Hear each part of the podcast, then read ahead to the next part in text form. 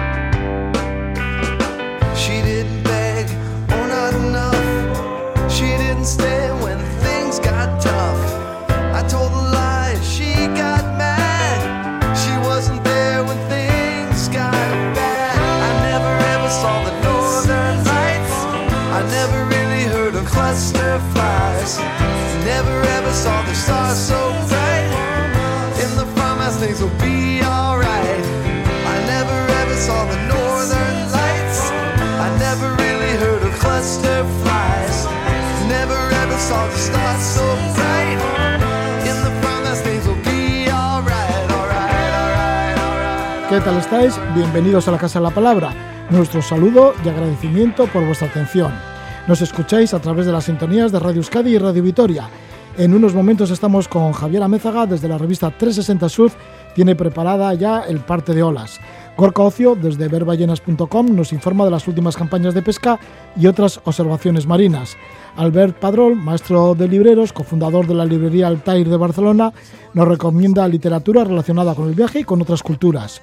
Maite Erauskin y Elsa Cuende son de Gea Cartea. Se dedican a la protección del medio natural, especialmente al acuático.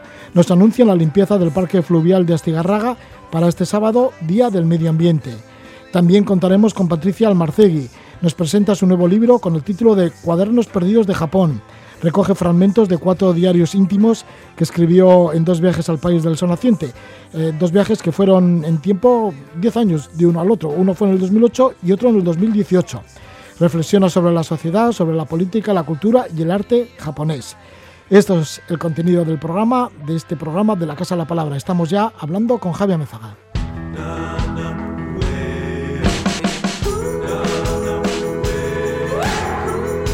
Sobre el acantilado, avistamiento marino, barcos, velas y surf. Pues sí, tenemos esa conexión con Javier Amézaga, que está en la revista 360 Surf, en la revista 360 Surf, que nos va a ofrecer desde ahí el pronóstico de olas. Javier Amézaga, bienvenido. Gabón, buenas noches. Gabón Rojo, buenas noches. Bien, pues, ¿cómo vemos el panorama para este sábado y domingo? Bueno, pues tenemos un parte bastante agradable para el fin de semana. La verdad es que después de estos los últimos días con estos últimos días de, lluvia y viento y tal, pues bueno, parece que viene un fin de semana bastante agradable con con, con, un parte meteorológico bastante ya veraniego eh, y, y, tanto el sábado como el domingo con el parte va a ser bastante parecido con viento terral por la mañana, el, sábado un terral suave que luego irá rolando al nordeste y olas que rondarán un metro de altura.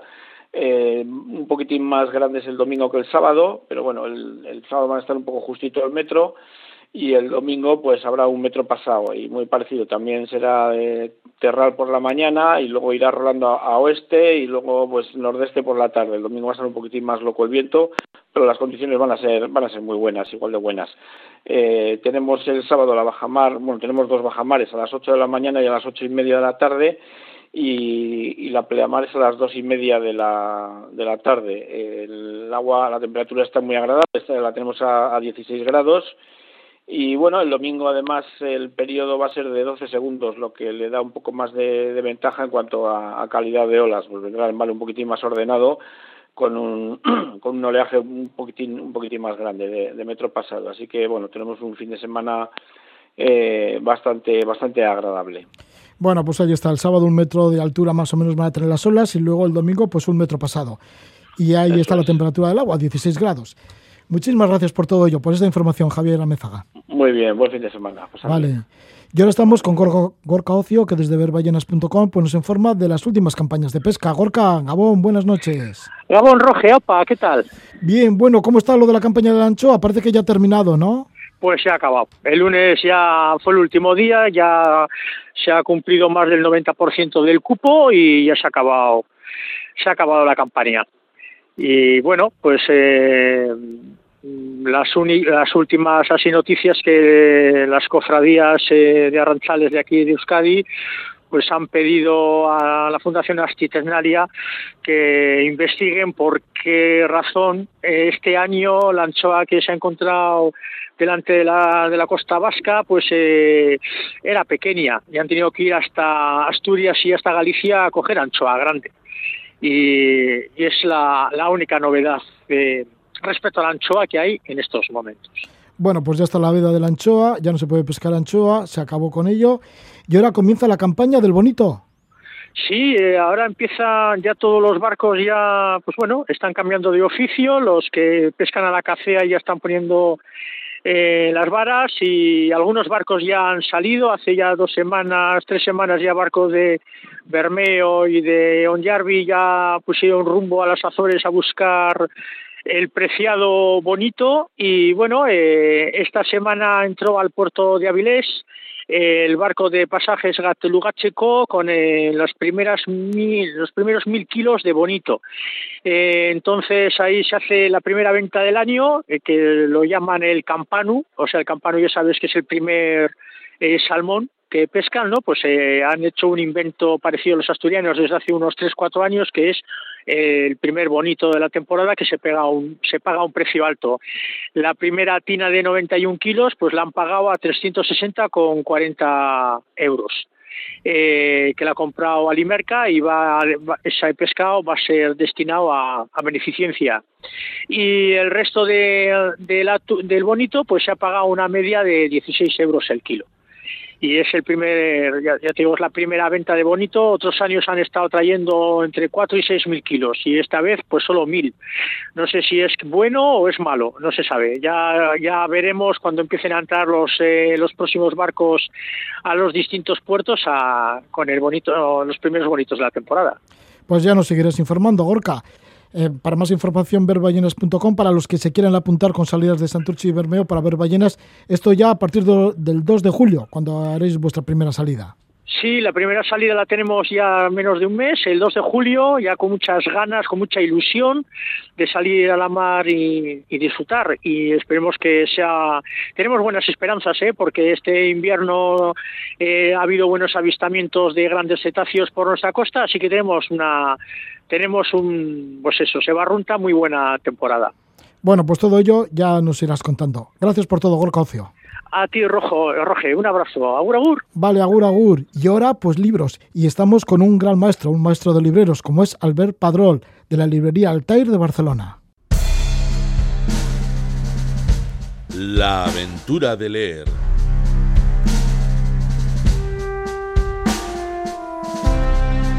En la Casa de la Palabra, los libreros se convierten en exploradores.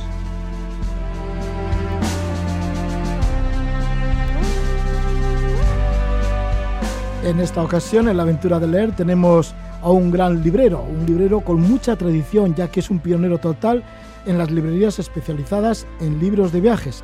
Estamos en conexión con Albert Padrol, uno de los fundadores de la librería Altair, una librería que comenzó a funcionar en Barcelona en el año 1979, en noviembre de 1979. Albert junto con Pep Bernades fueron los fundadores. Albert desde hace unos años está jubilado, pero nos va a recomendar unos cuantos buenos libros. Albert Padrol, bienvenido, muy buenas noches. Buenas noches, Roge. Bien, pues sí, que fuisteis pioneros, como decimos, totales, ¿no? En lo que es en el Estado español, en cuanto a librerías especializadas en viajes. Mm, bueno, pienso que más o menos al mismo tiempo, eh, una persona tan imprudente como nosotros montó en Madrid eh, Tierra de Fuego. Eso es, también Tierra de Fuego, de Miguel, es Miguel, Ángel, Miguel, López. Sí. sí. Entonces habría que, compartir con él el, el, mérito, si es que tiene alguno, claro. Sí, bueno, Miguel Ángel Miguel López también suele recomendarnos libros. Y en tu caso, Albert, ¿qué libros tienes por ahí para recomendar?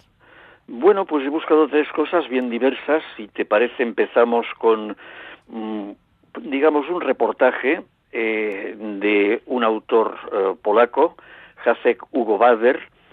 Eh, el título es Delirio Blanco y hay otra versión que no ha llegado a España, que es mexicana y lo han traducido por Fiebre Blanca. El libro es el mismo. aquí lo edita Dioptrías Y este periodista polaco, amante de, de situaciones duras, hace un recorrido para redescubrir lo que queda de la antigua Unión Soviética en la Rusia actual.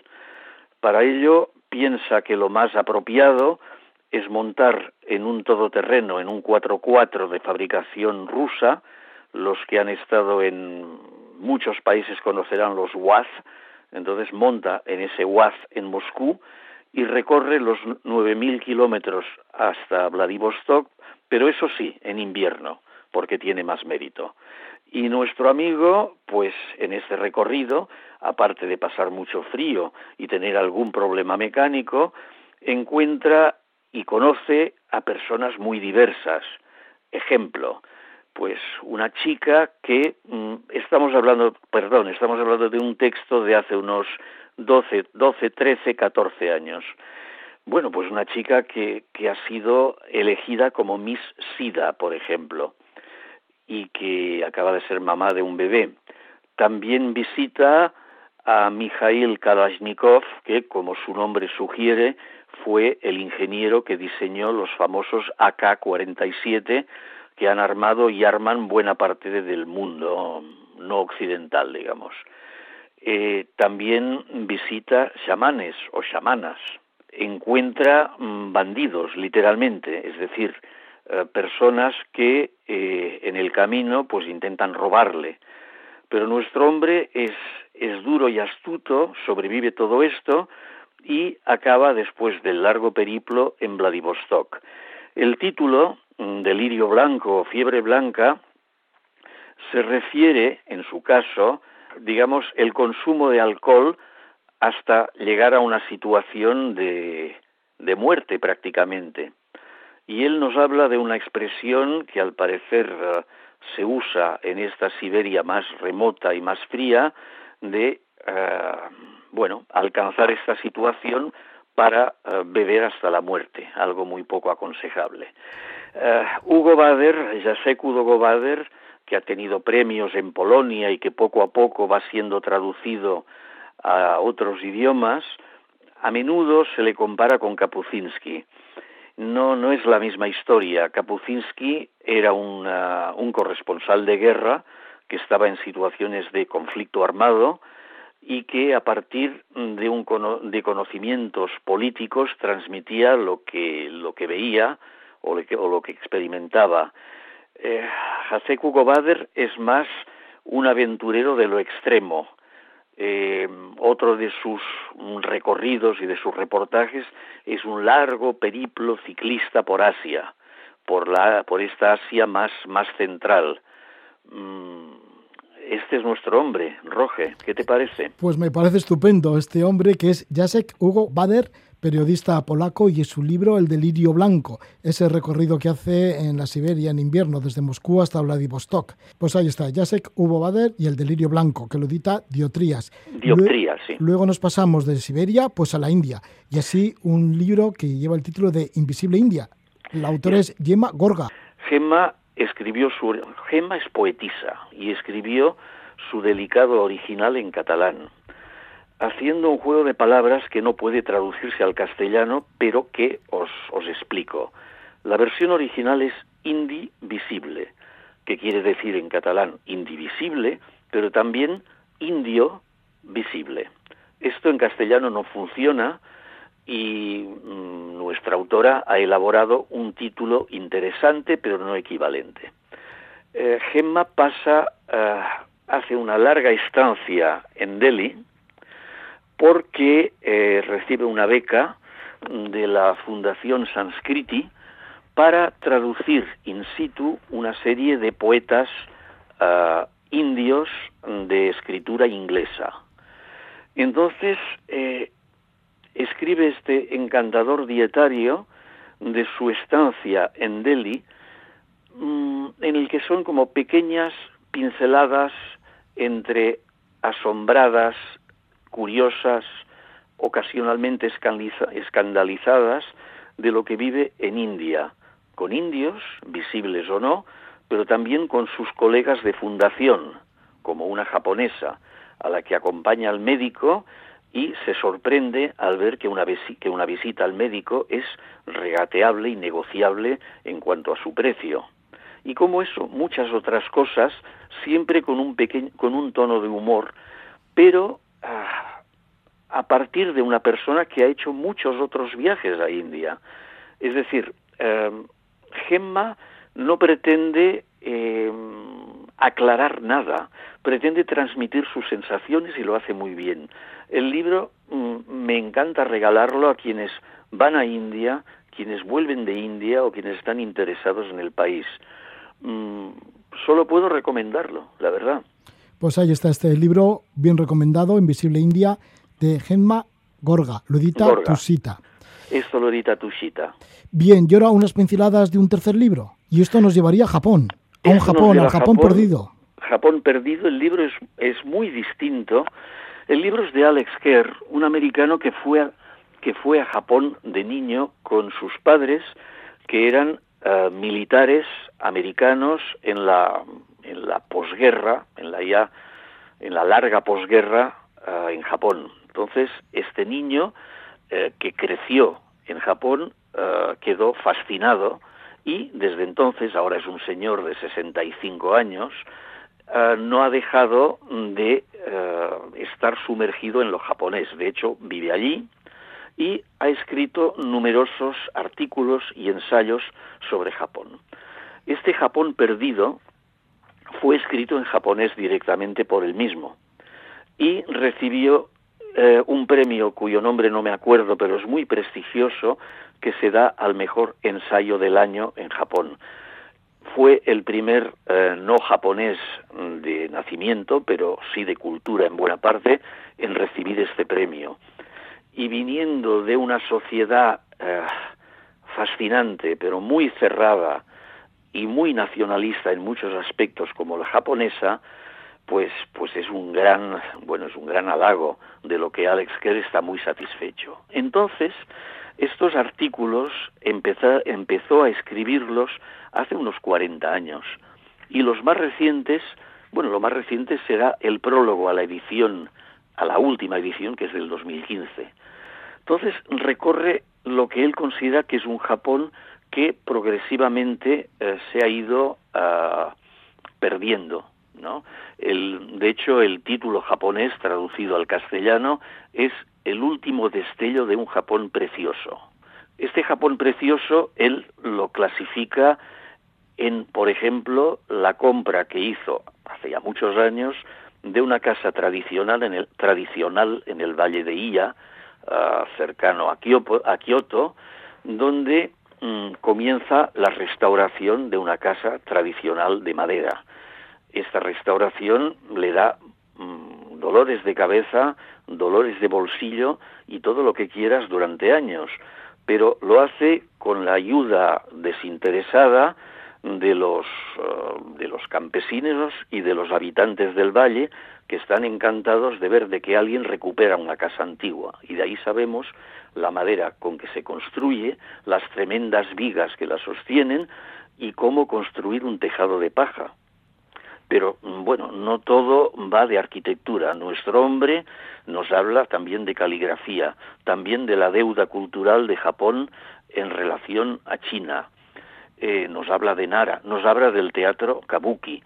Ah, y todo eso con un gran conocimiento, un punto de humor. Alex Kerr no acaba de tomarse en serio, pero sabe mucho. Y todo eso lo transmite en este elegante libro que Alfa de Kai ha tenido el buen gusto de publicar. La versión inglesa de este libro es muy conocida, es Lost Japan. Bueno, pues aquí traducido a Japón Perdido con este autor, Alex Kerr. Muchísimas gracias, Albert Padrol, maestro de pues, libreros. A vuestra disposición. Gracias, Roge. Hemos hablado del libro Japón Perdido de Alex Kerr y ahora, dentro de un ratillo, vamos a hablar también con Patricia Almarcegui, que tiene un nuevo libro y lleva el título de Cuadernos Perdidos de Japón. Pero antes estamos con Maite Rauskin y Elsa Cuende, que nos hablan de la limpieza del parque fluvial de Estigarraga.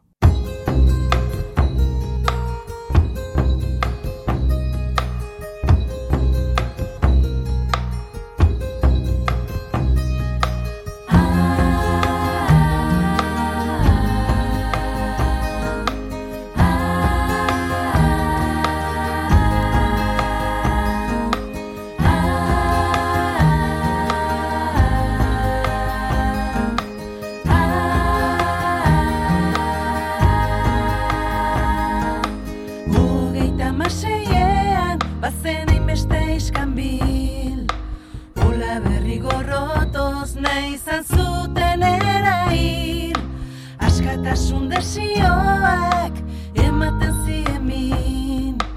Dana berdinak egin nahi zituzten da ezin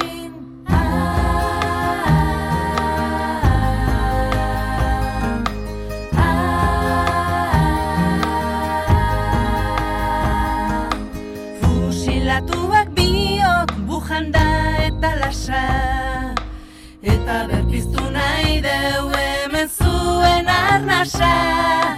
Aztura nahi zituzten ez gera horti pasa. Herriko kalkarril zen gizabide eskasa Bata mutiko gaztea. Eta gurasoa bestea. Es la música de AMAC con el tema Yeren Arnasa. Este sábado 5 de junio se celebra el Día Mundial del Medio Ambiente. Para ello vamos a hablar de una actividad, de una acción que se va a hacer sobre la limpieza del río Urumea y el parque fluvial de Astigarraga. La va a organizar GAE Alcartea, una asociación que se dedica a la conservación y protección del medio natural, especialmente en el mar y en el río. Vamos a estar con dos de las componentes de, de GAEA Alcartea, como son Elsa Cuende. Elsa, bienvenida. Gabón, buenas noches. Buenas noches. Que eres de Durango y que estás en ASTI, eres bióloga marina. Estás en ASTI, el Centro de Investigación Marina y Alimentaria. Te dedicas a que se dedica a la gestión pesquera y realizas una tesis sobre, sobre la sostenibilidad en la pesca. Así que estás muy metida también en lo que es el medio ambiente marino y su sostenibilidad. Y también estamos con Maite Erauskin. Ella es Donostierra, doctora en recursos marinos y medio ambiente. Maite, Gabón, buenas noches. Gabón, Caixo. Bueno, que en una anterior entrevista hace ya un tiempo sí que nos comentabais otras acciones que habéis tenido, sobre todo de limpiezas marinas. Y lo hacíais, fíjate, una idea muy bonita, ¿no? Cuando se están celebrando las fiestas, os sumergíais en los fondos de los lugares en donde, en los puertos, en donde había fiestas y limpiabais. ¿Cómo era esto, Maite? ¿Cómo no lo puedo recordar? Bueno, pues como bien has comentado, eh, la idea era mostrar un poco el efecto que tenían nuestras acciones los días festivos en las zonas costeras. Entonces nos sumergíamos al día siguiente para ver pues, la cantidad de basura que, que había como, como consecuencia de esas fiestas, ¿no? Este año, pues debido al COVID, no se están realizando ese tipo de festividades. Sin embargo, sí que vamos a llevar a cabo alguna limpieza submarina, eh, obviamente no después de días festivos, pero bueno, nuestra intención siempre sigue siendo eh, cuidar del medio marino. Entonces sí que vamos a realizar alguna limpieza con nuestro equipo de, de buzos voluntarios y voluntarias eh, en ese medio marino para ver cómo está. Elsa, ¿y por qué vuestra preocupación por el medio ambiente, por el medio ambiente marino, también fluvial? Bueno, los ríos al final siempre terminan en el mar. Uh -huh. ¿Por qué esa preocupación desde Gaia al Cartea? Bueno, pues eh, bien, al final la preocupación es eh, particular de cada una. Eh, Maite y yo nos conocimos, compartimos eh, estas preocupaciones y viendo la, situación global que cada día es, digamos, más crítica, ¿no? Eh, lo vemos en nuestro entorno como, pues, no, no, lo consideramos quizá en nuestro entorno tan nuestro hogar, así como nuestras casas, y no cuidamos de nuestro entorno y de la naturaleza como cuidaríamos de nuestras casas, ¿no? Y, y, bueno, pues eh, es una pena ver salir a la, al medio natural y encontrarte pues con, con basuras, con, con, desechos, con, bueno, básicamente la despreocupación de general, no de todo el mundo, evidentemente, pero sí de muchas personas. ¿Y por qué? Pues porque esta es nuestra casa, este, no hay planeta B, como se dice, y, y tenemos que cuidarlo entre todos y todas. Sí, ¿qué es lo que encontrabais, Maite, cuando hacíais esas buceadas y recogíais basura después de las fiestas de los San Juanes, por ejemplo, la Zurriola, en Donosti, o también estuviste en las fiestas de tu ciudad, en San Sebastián, o buceando en las fiestas de Lequeitio el Anchove? ¿Qué es lo que encontrabais? Bueno, pues justo el día posterior a las fiestas, pues eh, todo tipo de, de, desechos relacionados con ellas, ¿no? Pues vasos, eh, eh, pañuelos, gafas, eh, cucharillas, pues todo tipo de ese tipo de desechos. Pero fuera de esos días en particular, pues sigue habiendo mucha basura también, ¿no? Nos hemos encontrado eh, ruedas de coche, nos hemos encontrado toallas, ropa. Eh, bueno, es que la verdad que la cantidad es bastante grande, incluso algunas veces ciertos desechos que que son contaminantes, ¿no? Pues baterías o cosas así. Entonces, bueno, siempre en la medida de lo que podemos, eh, cuando vamos a bucear, sacamos parte de esa basura, pero bueno, eh, hay veces que no siempre se puede, ¿no? a veces están bastante enganchados en el fondo y así. Y, hace falta un poco más de, esfuerzo. Pero bueno, la idea es eh, inculcar a todos los buzos que siempre que se metan al agua, bueno, pues si, si ven desechos que, que los saquen, ¿no? ¿Cómo es la respuesta que habéis tenido hasta ahora con las acciones que hacéis a través de CAE al Cartea? Pues la verdad es que es positiva. en ocasiones sí que eh, cuesta involucrar a las personas, las personas más cercanas a nosotras quizá eh, encontramos que es mucho más sencillo, ¿no? Eh, involucrarlas, que participen en las iniciativas o que incluso sientan más esa responsabilidad que tenemos para con el medio ambiente y siempre es más difícil llegar a aquellas personas que ya de por sí pues no tienen pues no tienen quizá mucha relación con, con el medio natural, ¿no? Pero en general la respuesta suele ser buena y nosotras siempre siempre eh, decimos que mira cada granito de arena cuenta y que cada pequeño gesto que podamos eh, incluir y sumar en, en, nuestras acciones pues que, que será positivo. ¿Por qué en esta ocasión la limpieza del río Urumea y el parque fluvial de Astigarraga? ¿Por qué lo habéis elegido para conmemorar este sábado el Día Mundial del Medio Ambiente? Bueno, pues eh, la idea surgió un poco de que hasta ahora estábamos haciendo esas limpiezas submarinas, pero al final está muy limitado a un grupo concreto de gente ¿no? que necesita tener el título de buceo y queríamos llevarlo un poco pues más a la sociedad en general y involucrar a más gente, involucrar a los más pequeños, a las más pequeñas, a familias entonces, bueno, eh, particularmente yo vivo en Astigarraga, es un parque que visito todos los días con los perros y que veo muchas veces pues eh, con gran cantidad de basura. Entonces pensamos hacer no solamente una limpieza, que al final limpiezas están haciendo muchas, nuestra idea es más hacer una jornada de sensibilización en la que bueno, pues va a haber una charla y la idea es que la gente eh, tenga un cambio de actitud después de, ese evento, ¿no? No solamente recoger la basura, también ver qué tipo de basura hay, de dónde puede provenir, clasificarla, bueno, pues es un poco todo, todo el proceso. Y quisimos hacerlo ahí porque por un lado el parque tiene un acceso fácil, eh, pues eso, para que sea un, un, un día un, para todos los públicos, que se pueda hacer con todo el mundo. También tiene la parte fluvial, que al final, bueno, pues eh, como bien has dicho, Roge, va, todo lo que va por el río acaba en el mar. Y, la verdad que los, el río está bastante sucio, o sea, hay un montón de basura. Y bueno, porque al final es un parque muy bonito que se puede disfrutar mucho y que por el momento pues está lleno de basura y nos gustaría que, que, la gente local y la gente que vive ahí no lo valorase tal y como es y que se pudiese disfrutar en su totalidad. ¿Contáis con material para la limpieza para los que se sumen a limpiar esta zona del río Urumea y este parque fluvial de Estigarraga? Sí, así es. Eh, bueno, la jornada empezará el día 5 sábado, este día 5 de junio sábado por la mañana. Y lo primero que vamos a hacer eh, eh, será, bueno, plantar allí unas, unas mesas con todo el material necesario para hacer la limpieza y las personas que vayan sumándose a la actividad pues podrán coger tanto, tanto guantes para la recogida, pinzas para aquellas personas que quizá pues eh, tengan más dificultades a la hora de pues agacharse o etcétera, tanto así como eh, sacos de rafia para, para poder eh, guardar todos los residuos que se vayan encontrando. Y, y, bueno, sí que también será importante, y ya aprovecho para decirlo, que llevar catiuscas, porque bueno, meteremos en el, en el río también, habrá algunos voluntarios o voluntarias eh, con, con kayaks para, que, para poder hacer la limpieza dentro del río, no solo en la parte exterior, que es en la vegetación.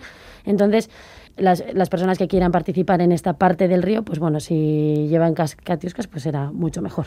Bueno, quiero puntualizar que, el, que las piraguas las utilizarán la gente del grupo del staff que organizadora, no estarán abiertas a, a, los participantes, pero, pero sí que es cierto que es una zona bastante somera, que se puede acceder andando, que no cubre más de la rodilla y que puede ser bastante entretenido pues para, para entrar con, pues, con los más pequeños y las más pequeñas de la familia. Maite, nos comentabas que no solo va a ser una limpieza, sino que después, con todas las basuras que habéis recogido, vais a hacer una exposición de residuos. ¿Para qué lo hacéis? ¿Para comentar el origen de estos residuos?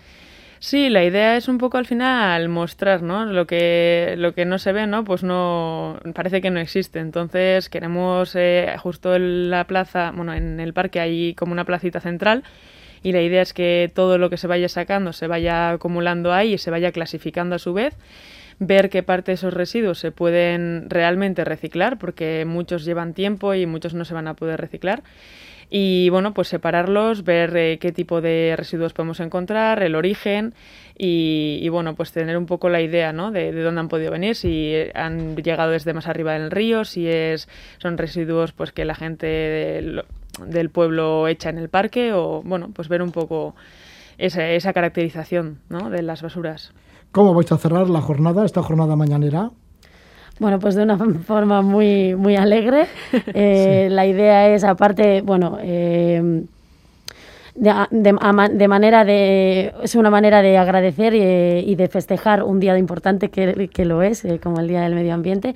pues nada, todas las personas participantes nos juntaremos en la plaza del Culturreche, de la, de la Casa de Cultura de, de Astigarraga, y allí eh, pondremos un pequeño maquetaco para, para comer y tendremos un colaborador DJ con música.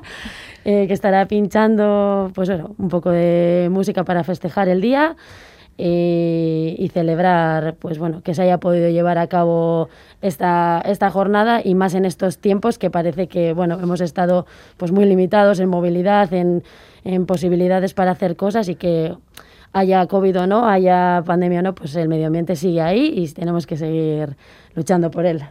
Bueno, pues ahí está esta lucha para quedar. ¿A qué hora habéis quedado? ¿O a qué hora se puede quedar para, los que para que vayan los participantes? A las diez y media se va a dar inicio a la jornada y calculamos que se terminará sobre la una y media. ¿En dónde es el lugar? Exactamente? Es, eh, la quedada es en la Casa de Cultura de Astigarraga y, nada, y el parque está a 200 metros de la Casa de Cultura. Pero bueno, eso va a ser el centro neurálgico donde va a pasar, se va a hacer la entrega de material y la pequeña charla y luego habrá sorteo de, de algunos de algún material de Gaia, pues unas camisetas, unas tazas y unas bolsas. Entonces, bueno, pues eh, animamos a todo el mundo a que participe, a que se anime a tener así un sábado diferente.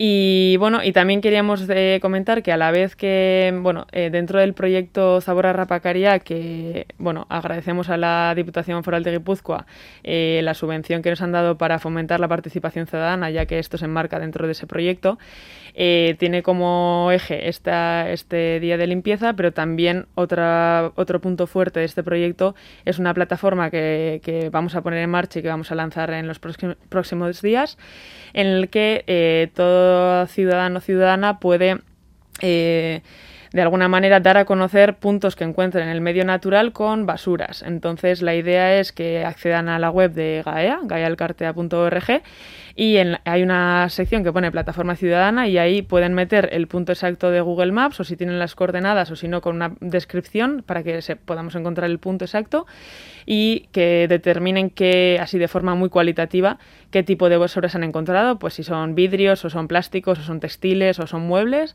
y la cantidad también de forma cualitativa. Y bueno, la verdad que esa es una información bastante valiosa para nosotros para hacer futuras limpiezas, para poder em, contactar con los ayuntamientos, para comunicar de esos sitios con basura y hacer posibles eh, futuras limpiezas con, con otros grupos locales. Entonces, bueno, eso sería de gran interés también para nosotros para que la gente participe. Que vaya muy bien entonces con esta jornada, el 5 de junio, el sábado, Día del Medio Ambiente, esta jornada Sabor a Rapacarriac, así lo habéis llamado, cazadores de basura, bueno, que hacéis mucha basura, que vaya todo muy bien, muchas gracias por estar con nosotros, Elsa Cuende. Gracias, muchas gracias. Muchas gracias también a Maite Rauskin. Gabón, Maite. Es que Gabón. Vale, ambas pertenecéis a GAEA, el Cartea.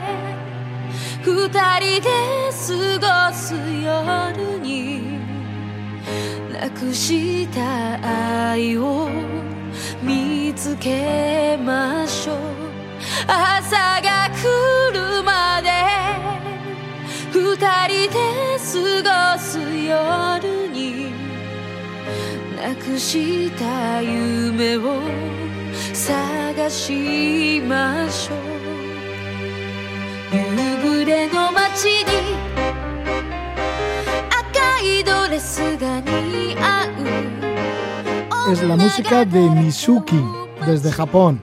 Y es que vamos a hablar de un libro que lleva el título de Cuadernos Perdidos de Japón. La autora es Patricia Almarcegui.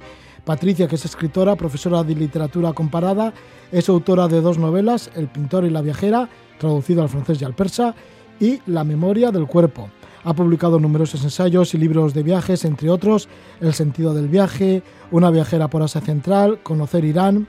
En sus periplos se dirige mucho hacia Oriente, interesada por la poesía persa, pero también por la cultura nipona, como lo expresa en su nueva obra Cuadernos Perdidos de Japón. Se leen las notas de dos viajes a Japón, dos viajes distanciados en 10 años de tiempo, uno en 2008 y el otro en 2016 en 2018.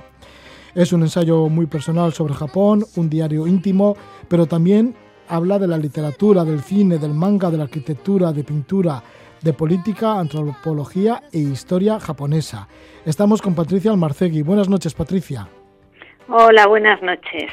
Patricia, ¿dónde y cómo perdiste tus cuadernos de viaje eh, sobre Japón? Eh, lo debiste lamentar mucho, ¿no? Porque, no sé, porque aquí sí que aparecen, ¿no? No sé si lo haces de memoria o te quedaron algunos apuntes en este libro, ¿no? Que lleva ese, ese título, Cuadernos Perdidos de Japón. Sí, bueno, quedan, quedan cuatro cuadernos de viaje, quedaron, son casi 400 páginas manuscritas escritas a mano. Y, y sí, hablo de dos cuadernos que se perdieron, uno allí en la estación de metro de Shibuya, eh, cuando iba a sacar el, billete para el metro, y el otro mm, es un cuaderno que se quedó un, una expareja mía, ¿no?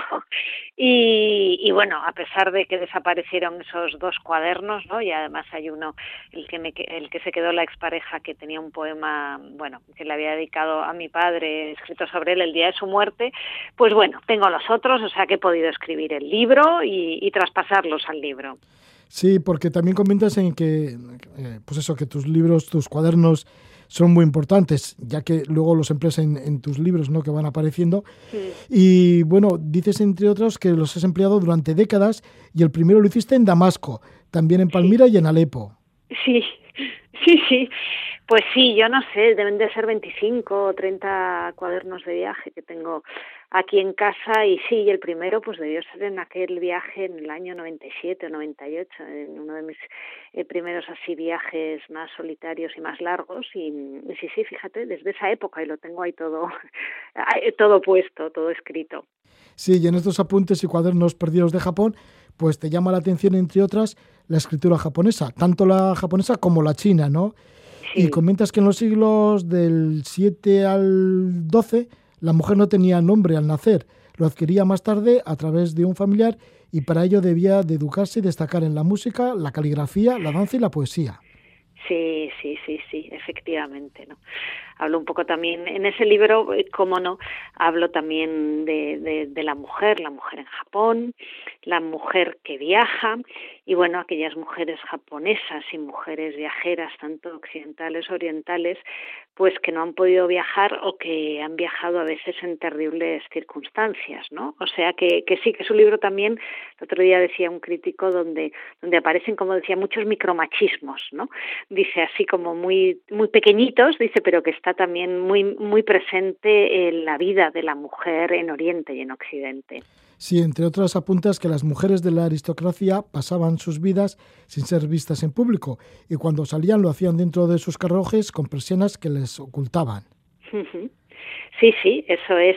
Claro, la, la, clase social más alta, la, aristócrata, pues había que, había que protegerla también, ¿no? Era una manera de, de, vivir de cara hacia adentro y de cara a la vida privada y de no mostrarlas públicamente, ¿no? Pero, pero bueno, todo eso además es muy importante porque, porque esos conocimientos sobre la mujer se sabe sobre todo a través de la literatura, la literatura en lengua japonesa de los siglos XI, XII, XIV, XV, XVI, ¿no? O sea que también cuando se habla de la mujer sabemos de ella gracias a la literatura, cosa que es importante, ¿no? Si no hubieran existido esas escritoras, mujeres además, que hablaban de esas mujeres, pues hoy apenas sabríamos casi nada también de esas mujeres de la corte.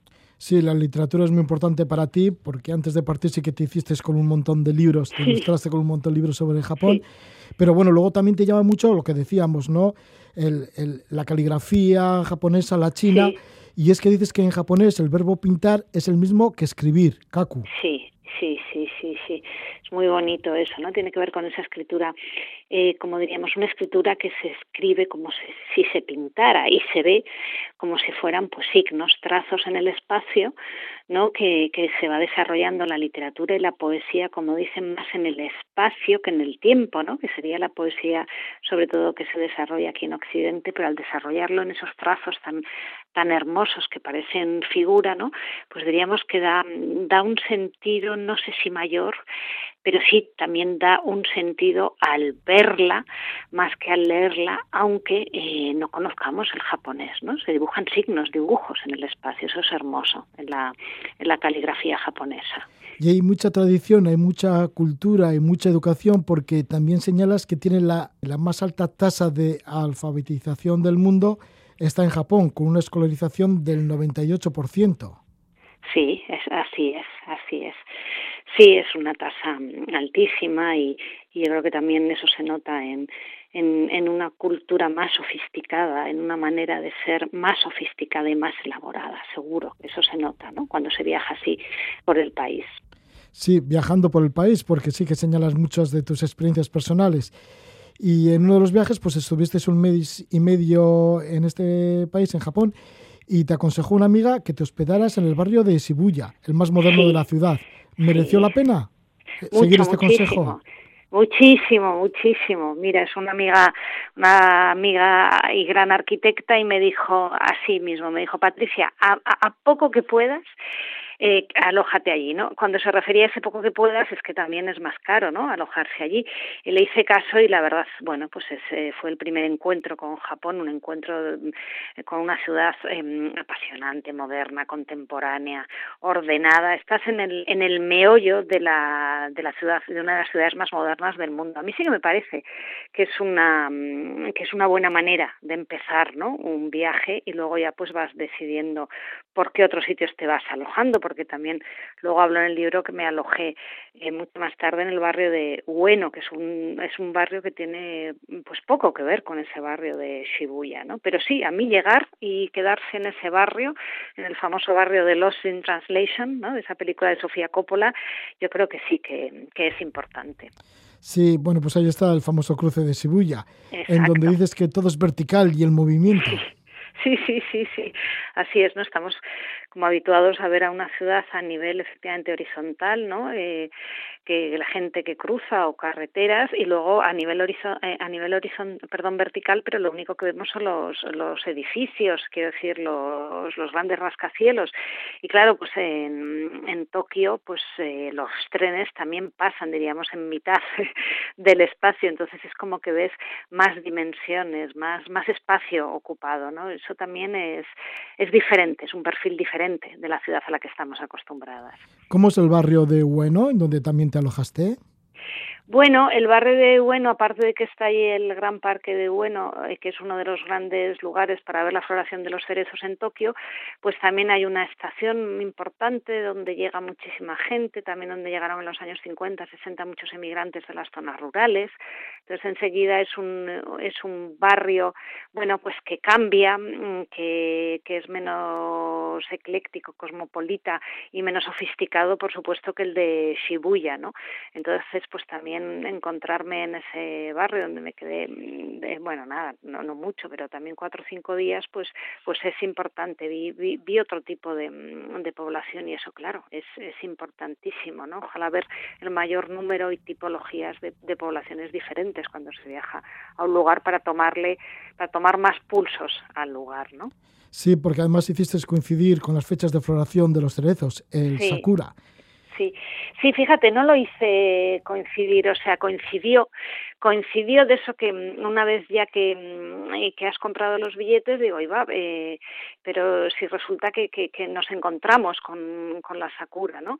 Y la íbamos como pillando, porque claro, como va de, de, sur, empieza a florecer en el sur y va pues ascendiendo hasta el norte, las fechas más tardías llegan hasta Sapporo, y sí, fue una coincidencia maravillosa, y, y por ejemplo de una ciudad como Hiroshima, Hiroshima, eh, con la floración de los cerezos fue absolutamente peculiar y exquisita, muy, muy, muy hermoso, una suerte coincidir con esa floración. Volviendo a los barrios de Tokio y a la arquitectura, pues también nombran los dachi, edificios de apartamentos de vivienda pública en los extrarradios en respuesta a la demanda de viviendas que hubo entre los años de 1950 a 1970. Eh, ¿Cómo son ahora estos barrios?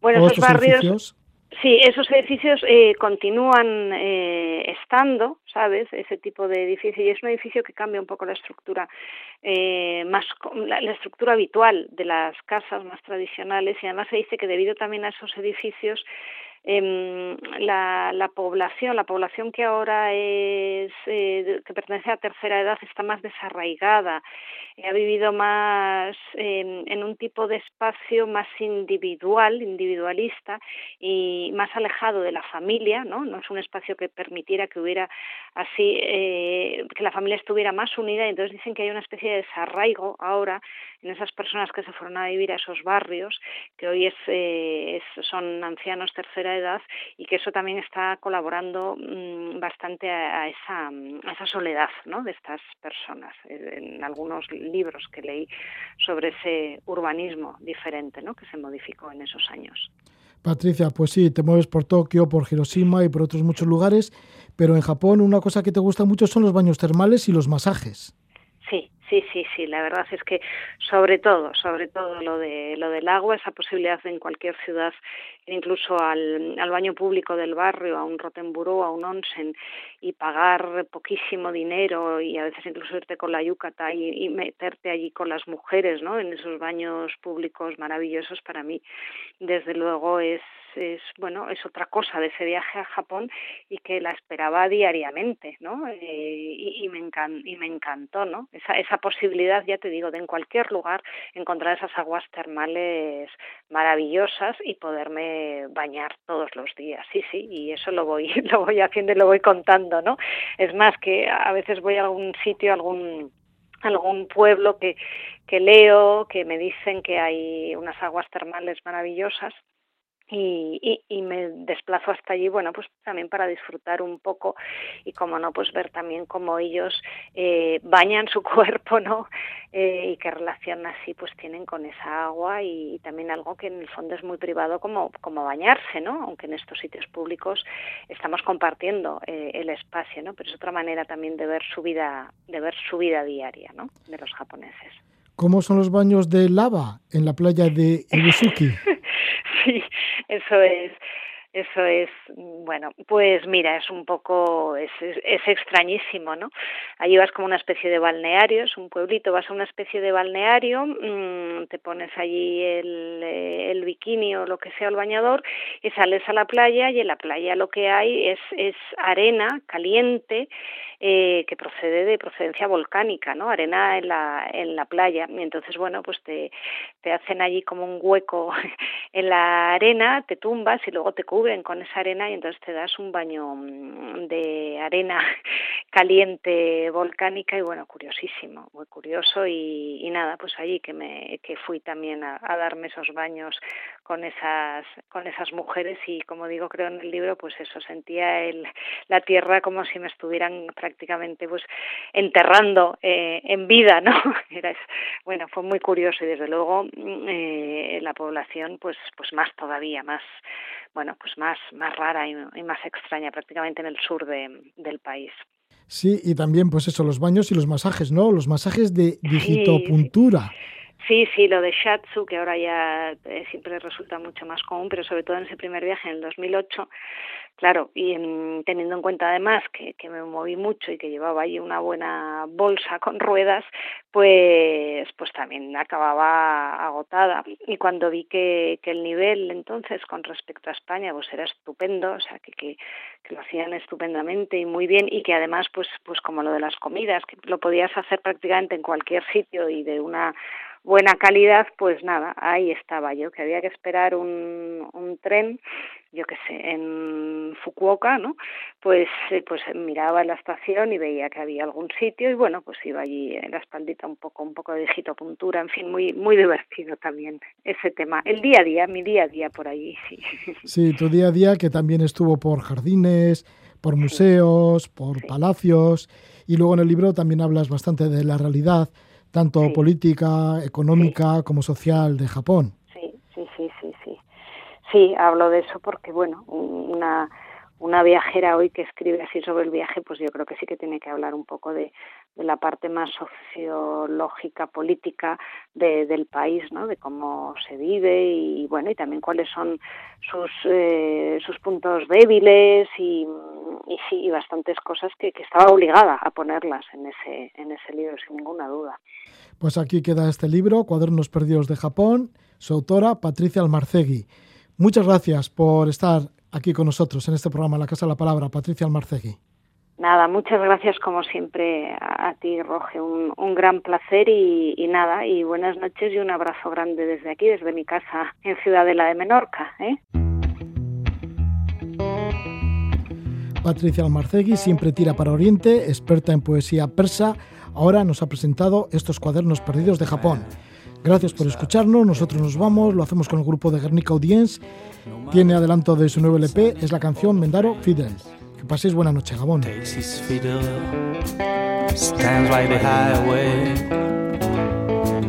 No one seems to really care. Keeps on playing, never get tired.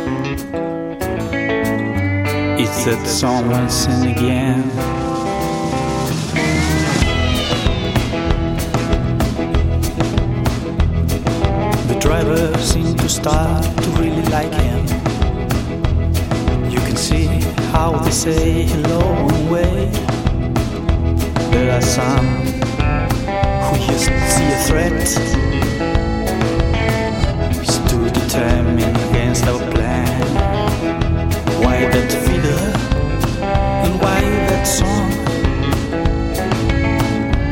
It's the last of the Mohicans.